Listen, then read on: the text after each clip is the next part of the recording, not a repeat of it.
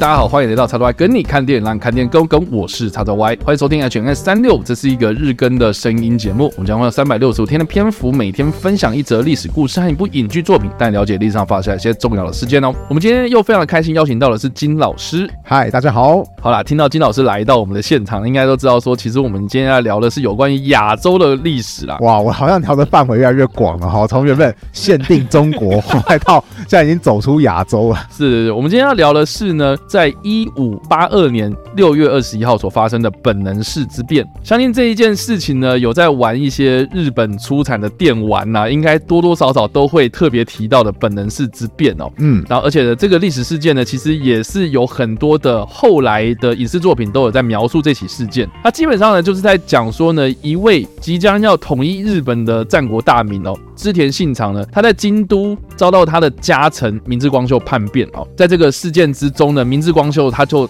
讨伐了当时在本能寺的织田信长，还有他的这个大儿子啊织田信忠啊，两个人呢就被迫的自杀，由此一说啦哈，就两个人就自杀了，然后后来这个本能寺也被烧毁了这样子。那明智光秀呢，他在发动这起事变之后呢，烧了本能寺，织田信长跟他的这个儿子织田信忠的尸骨呢也哎找不到了这样子。那在这起事件之后的明智光秀呢，跟另外一个织田信长的家臣，也就是后来非常著名的丰臣秀。秀吉呢，在天王山发生了一场战争，就是所谓的天王山之役哦，就落败了，也让后续的这个织田信长的这个霸业呢，就由丰臣秀吉所主导这样子。所以以上的这个就是比较简单针对本能寺之变的一个描述这样子。那我觉得本能寺之变啊，大家听到什么丰臣秀吉啊，什么织田信长啊，然后明智光秀等等的哈，可能就是我觉得台湾的一些年轻的朋友们可能比较不是这么的熟悉哦。但是这三号人物呢，应该在日本的历史啦，或者是在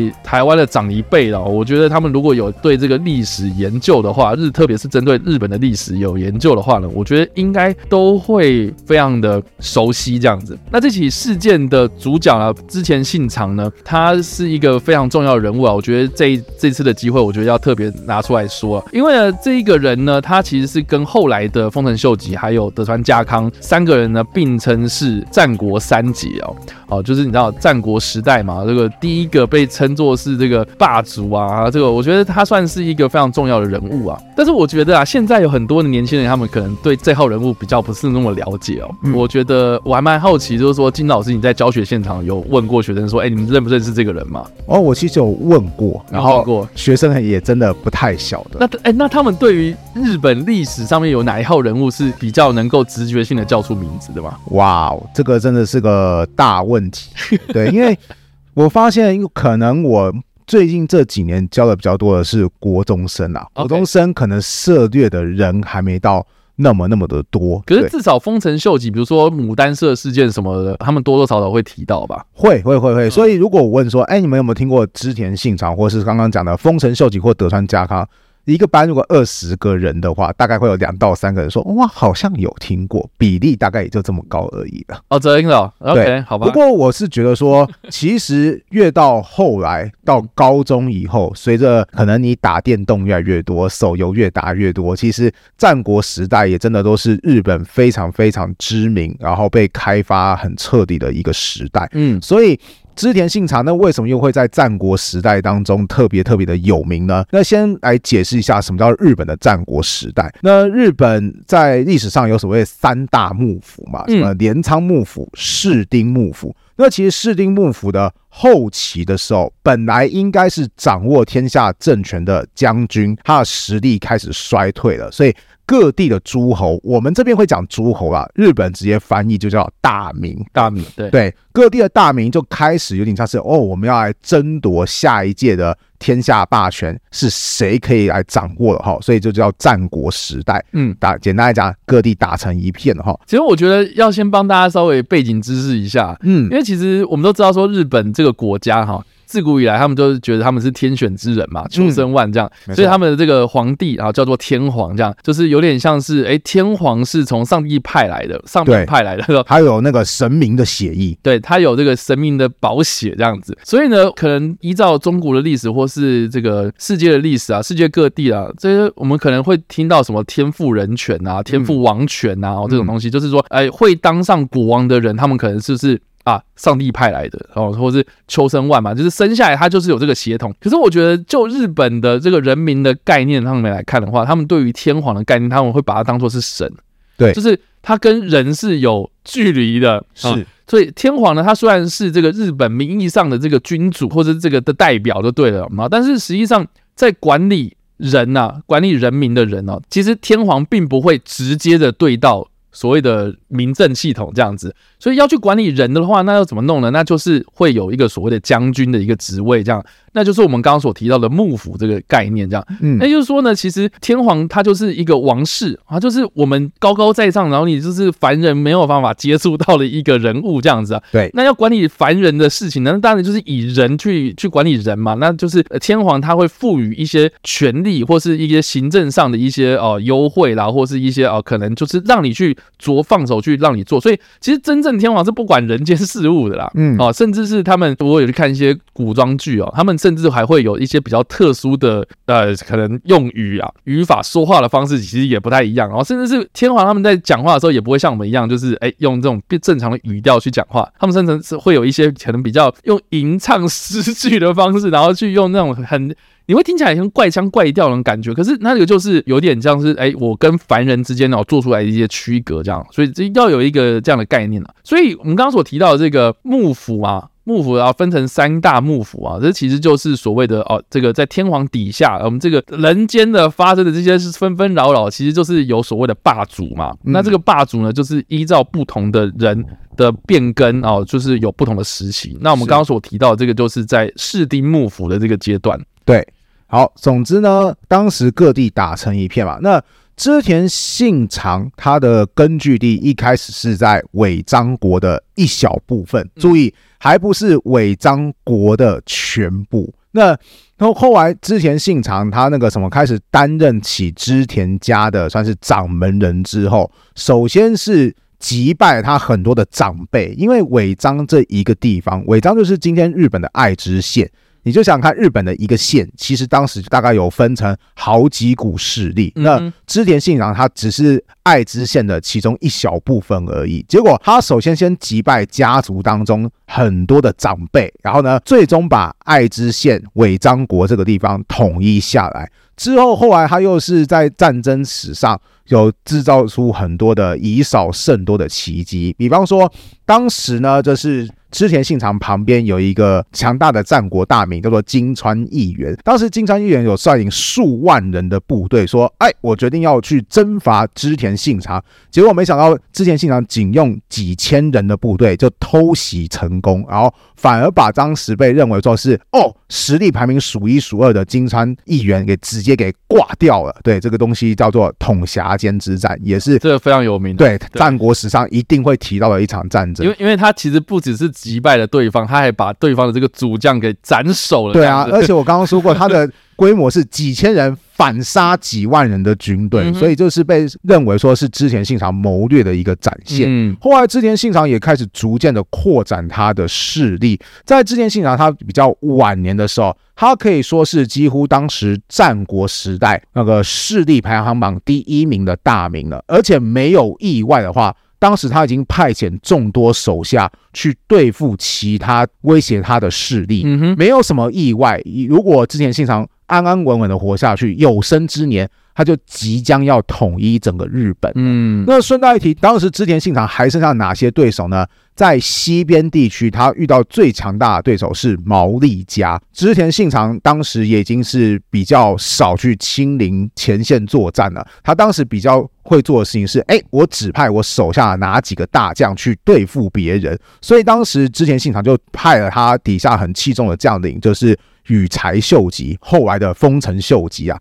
那个日本人的名字很喜欢变来变去，这点有点麻烦。我们还是姑且叫他丰臣秀吉好，就是哎，我派遣丰臣秀吉去讨伐毛利家。那丰臣秀吉在讨伐毛利家的过程当中，他后来就回报给织田信长说：“哎，我这边陷入到僵持状态。”这个战况不太有利，我需要支援。嗯，那之前信长说：“哦，需要支援是不是？好，那我啊，我自己亲自上阵，因为他觉得说，只要解决毛利家，接下来应该就没有更强大的对手。统一天下即将就在眼前了。织田信长即将要出发去前线支援的时候，他就命令说：“哎，那个我另外一名手下大将明智光秀，哎，你要准备好你的军队，然后加入我的麾下。”我们一起再出发去前线作战。那当时的织田信长选择休息的地方，就是在京都的本能寺。那没想到，他本来是找明智光秀说：“哎，你要过来，然后我我们一起准备出发到前线去支援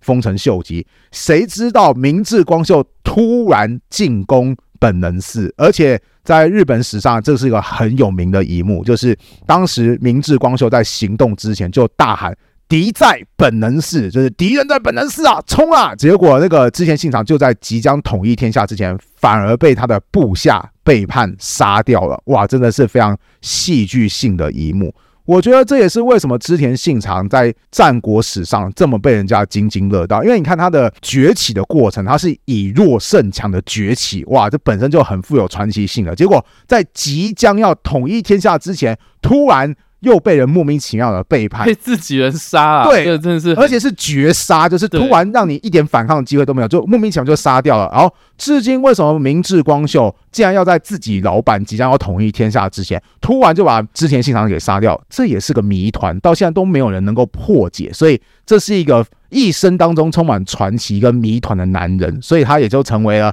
战国史上非常非常被值得纪念的一个对象。所以呢，刚刚金老师特别提到，就是说呢，其实我们就整个的历史脉络来看的话，为什么明治光秀要反叛他的老板 织田信长？这个一直以来都是历史上的一个很重大的谜团，这样子。对，所以。到底明治光秀的动机是什么呢？有很多的历史学家都有猜测，所以就演变成很多很多不同的说法。那这么多的说法当中呢，其中有一个是最多人讨论，而且我觉得最多人支持的说法了哈，就是明治光秀怨恨说了哈，这个就是要特别提到的另外一个人物，就是德川家康了哈。这个我们就请金老师帮我们补充一下哦。好，其实德川家康哈，他在早期的时候，他跟织田信长是盟友关系。对，那。盟友嘛，当然就要时常会面讨论一些事情嘛。所以其实当时之前信长有一次他要招待德川家康，说：“哎，我们要来讨论事情哦，那就要办举办宴会嘛。”那之前信长就有交代他很器重的明智光秀说：“哎，这个宴会你要办我办得好好的哦。”结果后来吃饭期间，突然信长就发现说：“哎，这个海鲜怎么是腥的、臭的？”哦。你把喷拿来给我们吃，你丢我脸呐、啊！然后据说就是直接把明智光秀给找过来，哈，就斥责他一顿，甚至某些的说法都还会说，直直接那个去打他的头，说什么你这搞什么东西啊，丢我的脸啊，你以后不用干了哈。对，反正就是说了很多气话，甚至是侮辱人的话，就就这样。而且蛮有趣，就是说刚刚特别有提到打他头啊，对，因为明治光秀他是光头啦，对，没有错，对，所以那个。织田信长是会常常去取笑明智光秀的光头，然后甚至是在很多人的面前，甚至他有一个非常器重的一个算是书童还是嗯一个一个跟班啊随从啊，叫做深蓝丸嘛。对啊，他就在深蓝丸这种一个小童的面前，然后直接用扇子打他的光头，就是非常非常侮辱性的一个做法。这样，我还听过一个说法，是他直接就是把明智光秀用这样用手臂这样夹起来之后，然后另外一只手不断不断拍他的头，说啊。这个鼓好棒哦！你看这声音多好听。反正反正就是明智光就觉得哇天哪，我再也受不了这个冠老板了。于是他就突然谋反了。这是一个非常非常经典的说法。嗯，因为我觉得因为比较符合逻辑啊，或是说就是这个画面太栩栩如生，你就想想看，就是哦怒啊、生气啊，或是被拍头啊，或是被人嘲笑秃头，这个很生活化。我觉得。画面太好想象了，所以很多人这样宣传。但是目前的很多新的研究都不支持这个说法。嗯，为什么呢？因为其中的原因是，当时之前信长要求要招待德川家康，结果事后目前有已经出土的文献，之前信长称赞明治光秀说宴会办得很好，哎，做得很不错。所以，如果他都已经称在后来的公开文书当中称赞明治光秀的话，那就不存在什么啊，你拿喷给我啦，哈，就扁你头啊，啊，那个秃头哈，对，这种东西就好像蛮矛盾的。所以现在这个主流说法已经越来越不被人家给支持。对对对，就是一开始蛮多人这样说，是因为有很多的文学作品都来描述这样子一个栩栩如生的场景，这样子。嗯那另外一个说法呢，是德川家康黑幕说，就是说德川家康他虽然是这个织田信长的盟友，但是我们也都知道说，其实德川家康到后来他是怎么样对待丰臣秀吉的，他怎么样去对待丰臣秀吉的后代，甚至是他怎么样掌权的哦之类的，这样子，知道说他这个人是有谋略的，然后所以或许啦，德川家康他在暗中去跟这个明智光秀去串通，然后说，哎，他就说，哎，这个是一个很好的机会，那你就把这个织田信长干掉，然后我之后呢，取得这个天下之后，我会关你分一杯羹啊之类的这样子，但是这个说法是比较多是这种推测哦，或是这种一般的天桥下的说书人他们所做出的猜测，这并没有一个什么很实际上的哦，就是说他们两个有什么证明文件，然后嗯，这个我们有结盟啊，我们私底下签订什么样的私约啊，这种史料是并没有太多的支持啊。对，那像说其实德川家康并没有反叛织田信长的一个迹象嘛，哦，他的理由也不充足啊，所以其实这个的说法是比较少人去支持他的，甚至在本。本能寺之变之后，因为刚刚有提到，就是其实织田信长是常常会把德川家康叫过来开会的嘛，所以本能寺事件爆发之后，德川家康其实也在当时开会现场的附近，他也很挫，他也要绕跑啊。那当时德川家康甚至有拉上另外一个人叫雪山信君，他们两个说：“哦，发生这个大事情了，我们要绕跑。”结果到后来要绕跑的时候。这个两个人就说，他们都是大名等级、诸侯等级的人物，后来就说：“哎，那我们现在怎么绕跑呢？啊，我们两个都聚集在一起的话，这样很引人注目。万一被叛军追上，就死定了。那我们就看看，说我们就分道扬镳吧。哈，那那个德川家康还算是蛮有风度，就说：那不如血山信君，你先来选。”呃，有两条路，你选的其中一条路先走好，然后雪山信说：“那我选这条，拜拜。”啊，雪山信就走了。结果后来雪雪山信君就在半路上就被人家给挂掉了。嗯，对。然后德川家康自己也是在历经千辛万苦的情况下才返回自己的根据地。当然啦，如果你要说阴谋说，就会说啊，你看他都已经一切都策划好啦，所以他才可以回到根据地啊。但你也可以说，其实他返回的过程九死一生，哇，有必要就是。搞了一个这么大的波折，然后把自己的命都有可能搭进去嘛，所以现在这个说法就是蛮容易让人家怀疑的啦。对，那我们刚刚说的是这个德川家康黑幕说嘛，另外一个呢，这个也是故事的另外一个主角叫做羽柴秀吉。啊，就有所谓的羽柴秀吉黑幕说啊，嗯，那这个黑幕呢，主要的说法是指说这个秀吉跟光秀其实是有点合谋要来造反，就是就是哎，他们两个其实串通好了，只是说呢，羽柴秀吉呢又反杀了一次这个 明治光秀，好，所以呢就有点像是说，哎，其实真正要造反的是后来的丰臣秀吉。那我们也都知道说，哎，其实后来的丰臣秀吉他的种种作为都是让很多大名非常的不爽这样子，所以哎，这个的说法其实反而让很多现在的。历史学家转支持这样的说法，我觉得蛮大一个原因，是因为呢，后来其实有很多的推测也会觉得说，哎，好像有种种的迹象是丰臣秀吉早就已经准备好了，嗯，知道他是早就已经准备好要去做什么事情这样子。第一个最大的一个让人匪夷所思的事情，就是所谓的中国大返还呐，嗯，中国大返还呢，就是说呢，当时我们刚刚有提到嘛，金老师刚刚有说，就是说羽柴秀吉他要去攻打毛利。就是往西边走啊，就是他进到了这个中国地区这样哦，不是 China 哈，是日本的中国地区这样。对对对对。所以他当时是在中国地方。那他在中国地方呢，他知道了本能寺事件发生之后呢，他就用非常快速的速度返还到京都哦。这个就是历史上非常著名的中国大返还。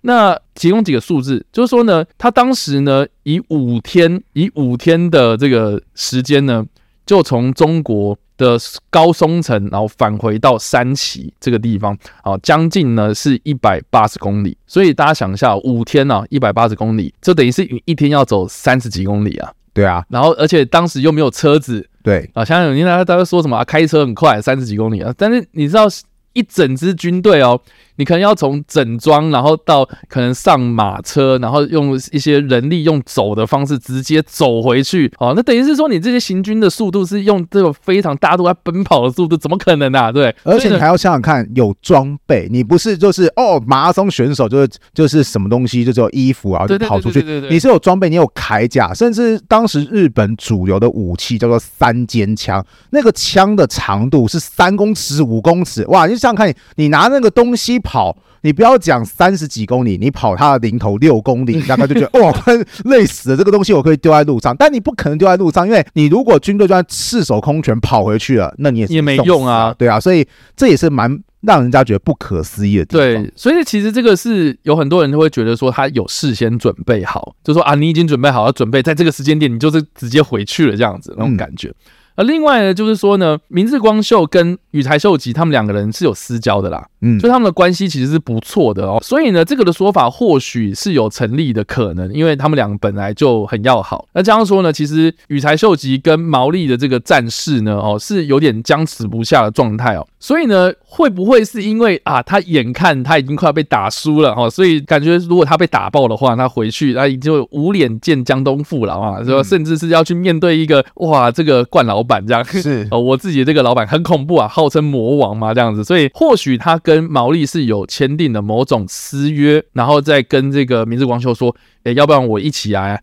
呃，我们来反抗我们的这个冠老板这样子，你看他平常都是笑你光头嘛，对不对？他平常笑我是猴子嘛，嗯，那或许呢，我们或许可以去达成某种盟友关系这样子，然后可以让一方面我这边的这个西边的战事能够顺利的结束，一方面呢，我们可以把这个冠老板给赶下台之后呢，我们可以有更多的发展空间。然后没想到呢，哎，这个羽柴秀吉在后来呢就把这个明治光秀也给干爆了这样子，因为这个说法会现在蛮多人支持的原因是因为。你看，整个本能寺之变结束之后，后来继承织田信长最多权力，而且取而代之成为所谓的天下人的人，正好就是这个羽柴秀吉。但他后来改名叫丰臣秀吉了。所以，如果你就是说，哎，杀人的人通常都是最后获利最多的人的话，现在为什么会有人支持？就是冲着这个动机的说法。当然啦，他还是有很多问题没办法获得解决。比方说，哎，毛利家其实当时是有人主张说，哎，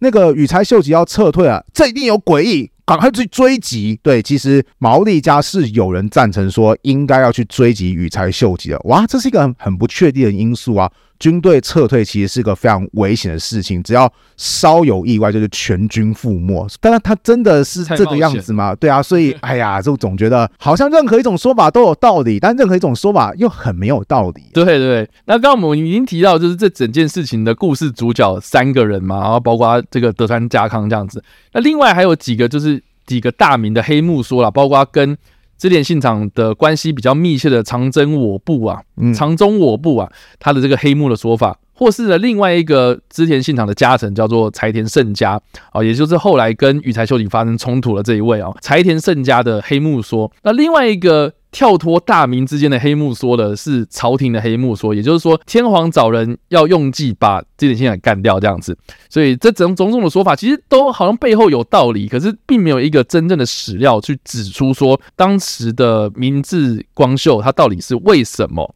要去反叛织田信长这样子。所以呢，以上的这个就是有关本能寺之变的历史介绍了。但是不管怎么样，就是。织田信长在这件事情之后呢，他就死了嘛，对，然后跟他的儿子啊，所以他的继承人就出现了一些问题哦。哎在这边掰了位一下，我有幸去京都游玩的时候呢，我有特别去找到这个所谓的本能寺的遗迹，然后当时的这个地方呢，还有织田信长跟他的那个儿子织田信忠的墓这样子。但但是，然后他们尸骨已经没了嘛，所以他就只是一个墓碑这样，就写着说织田信长之墓这样。我看到的时候，我就觉得还蛮有趣的，因为他就在京都市区的一个非常不起眼的地方。嗯嗯。然后我想说，哇塞，这个人是哇，日本历史上一个非常著名的一个。人物，然后结果你看，你看，就是就就在一个地方，然后立了两块碑这样子而已。其实主要原因是因为在以前寺庙，寺庙其实以前是很有钱的，那有钱当然就会怕人家来抢嘛。所以日本战国时代的寺庙很多，它都有设立一些防御性的设施。所以有人就说：“哎，那为什么之前信长他后期很常造访京都的时候，他就要去本能寺一趟？因为本能寺在当时他可能。”地没有多大，但它的防御措施其实是盖的蛮不错的，比较安全，对不对？对，而且京都它其实在以前是天皇居住的地方嘛，那个要跟天皇就是他们的朝廷势力会面，也是比较方便的基地啊，所以他才特别选在这边。对，啊、哦，我好羡慕你哦！我希望有一天我也可以去参观看看。但我真的觉得就是有点小失望，看到那个就是这样子，就是我以我以为本能寺是大大的，结果没想到啊，就这个样子。对啊，当然现在本人是跟当时的本人是一定都不一样，因为毕竟本人是后来烧毁了嘛。对对对对，所以它已经重建。然后我记得它重建之后又又有迁庙这样子，是对，所以有迁过一个地方了。所以你可能要找一下，就是说现在所在那个本人是到底在哪里？这样。现在真的有两个本人寺，对对，对，所以不要跑错，就是你有可能跑到一个就是哇，这是当年织田信长烧死的地方啊，并是后来并没有，并没有，你跑错。对，你要找到的是那个，我觉得应该是要去找织田信长之墓啊，你才会找到说当时应该是那个本能是遗留下来那个遗址这个地方这样子呀。Yeah. 好，那既然我们刚刚所提到的就是有关于这个本能寺之变之后呢，就会发生了这个有关于织田信长家的后代的问题嘛，那所以到底要怎么样去解决呢？我们刚刚所提到的这个羽柴秀吉。他在打败了明智光秀之后呢，他成为了织田家的一个非常重要的一个家臣哦。他就跟另外一个织田家的家臣啊，也是我们刚刚所提到这个柴田胜家呢，他们就在青州这个地方呢召开一场会议。那这场会议呢，主要就是在讨论本能寺之变之后的织田家呢，他应该是要由谁来担任所谓的继承人？这样，其实这场会议呢，与其说是这两个大名要来帮这个织田家处理一下后事啊，但实际上呢，其实这个是。秀吉跟柴田胜家两个他们的这个角力战啊，因为他们各自拥护的是不同的织田信长的后代啊。那这些后代真的太复杂，我觉得也不用去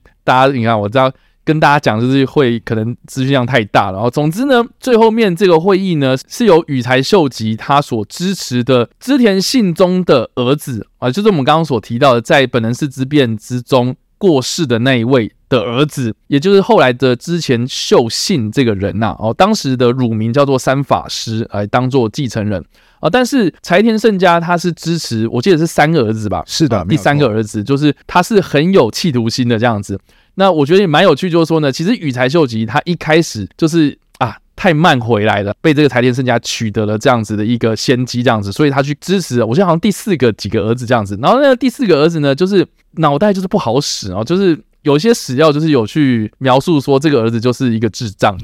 对，就是就是哎，讲话就是不中听，然后可是就很任性，然后没什么受过教育的感觉，这样子，所以他才改由另外一个策略，就是说，那我去支持当时还是非常幼小的这个三法师，然后一方面呢。我也可以，就是一有点在背后操纵他这样的感觉，就是说，如果他之后当成了这个法定继承人的话，所以呢，这两方的角力的最后面呢，我们刚刚所提到嘛，就是说，羽柴秀吉所支持的三法师呢，后来确定成为了织田信长的后代啊的接班人这样子哦，所以呢，这一个羽柴秀吉跟柴田胜家两个人的观念上面，或者他们的利益上面呢，就开始有非常冲突性的竞争关系，才导致了隔年的。贱岳之战的爆发，所以这个是这样的历史脉络了。那我觉得蛮有趣，就是说呢，我们这边所推荐的电影呢，是在二零一三年所上映的《清虚会议》这部片。这部片呢，它是以喜剧的方式来呈现这场青州会议。那清虚会议这样子的一个说法，它我觉得是有一点点在婉转这个青州会议的这一个名称啊，因为也有这样历史的名称，就是称这一场会议叫做清虚会议。但是我们这个电影呢，它是用喜剧的方式去呈现。这两个大名他们的发生的冲突这样子，那我觉得也蛮有趣的。说呢，这部电影它在一开始就从本能寺之变开始描述，就说呢啊，因为本能寺之变发生了，然后织田信长跟他的大儿子织田信忠两个人在本能寺之变之中呢上升了，这样子才引发了这两个家臣的政治斗争这样。那我觉得也更有趣，就是说呢，里面有找来的非常多大咖的演员，然后来饰演这些历史上非常著名的人物哦。哦，包括这个柴饰演柴田胜家的，就是日本非常实力派的资深演员啊，一所广司。哦，对，他之后也有在关原之战里面饰演德川家康。哇，甚至是什么日本最长的一日里面，他饰演一个非常重要的日本将领这样，所以这个一所广司啊，这个非常重量级的人物，他去演。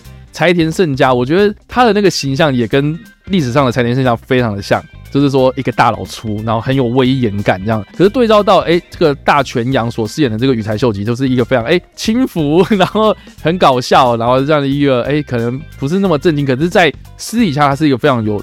权谋的一个人物这样子。另外呢，还有像是妻夫木聪啊，哦，浅野忠信啊，哦，天海佑希啊。松山研一啊，伊势谷有介啊，什么？L 也有跑去演出，对 L 就是这部片里面他们都有演出这样，所以这部片它集结了很多日本非常著名的演员哦。哇，那我觉得很大的原因是因为这个导演啊是山谷信喜啊，他是日本电影圈非常著名的一个喜剧片导演，他前一部作品是《鬼压床了没》，然后之前的作品上比如说《魔幻时刻》等等，就是以喜剧著称的一个日本非常著名的演员哦。我觉得我非常的喜欢《鬼压床了没》这部片，因为他就是用法庭哦的这个一发生，就是在审理一宗命案，然后结果他们找来的证人是一个鬼这样子啊，因为现场没有目击者，他们只找到鬼，然后他们就要鬼哥沟通啊，然后来讽刺日本的这个法律上面的一些漏洞这样子。所以在清虚会议当中呢，这部片呢，它里面其实也讽刺了某些就是政治上或是人性上啊，或是有些人在玩弄这个权谋的时候呢，他们所凸显出来一些比较人性丑陋的一面这样。虽然这部片它的调性是喜剧片，喜剧片，我觉得这部片真的是非常推荐。如果你对这段历史很有兴趣的话，呃，或许可以用不同的角度或是不同的方式态度，然后去看待这段比较严肃的历史，这样子了解。但是我在看这部片的时候，我觉得我发现到一个非常有趣的一个现象，就是说呢，好像很多台湾的观众因为不熟本能寺之变，然后也不熟这些历史的人物，所以在看清虚会议的时候，可能就比较不是找到那个乐趣这样子。我觉得比较可惜啦，那就建议在看清虚会议之前，大家先去下载《信长之野望》系列，然后先去破关一遍。对，先去破关一遍，你就可以知道说哈，这个清虚会议发生啊，或是本能寺之变啊，是有多么的哦这样子。没有错，对。好了，以上呢就是我们这次所介绍的历史事件，也是我们所推荐的电影。不知道大家在听完这个故事之后有什么样的想法，或是你有看过这部电影呢？都欢迎在留言区留言，或在首播的时候来跟我们做互动哦。当然，如果喜欢这部影片或声音的话，也别忘了按赞、追踪我们脸书粉丝团、订阅 YouTube 频道、IG 以及各大声音平台，也别忘了在 Apple Podcast 三十八里板上留下五星好评，并且利用各大的社群平台推荐和分享我们节目，让更多人加入我们的讨论哦。以上呢就是我们今天的 H&M 365，希望你们会喜欢。我们下次再见，拜拜。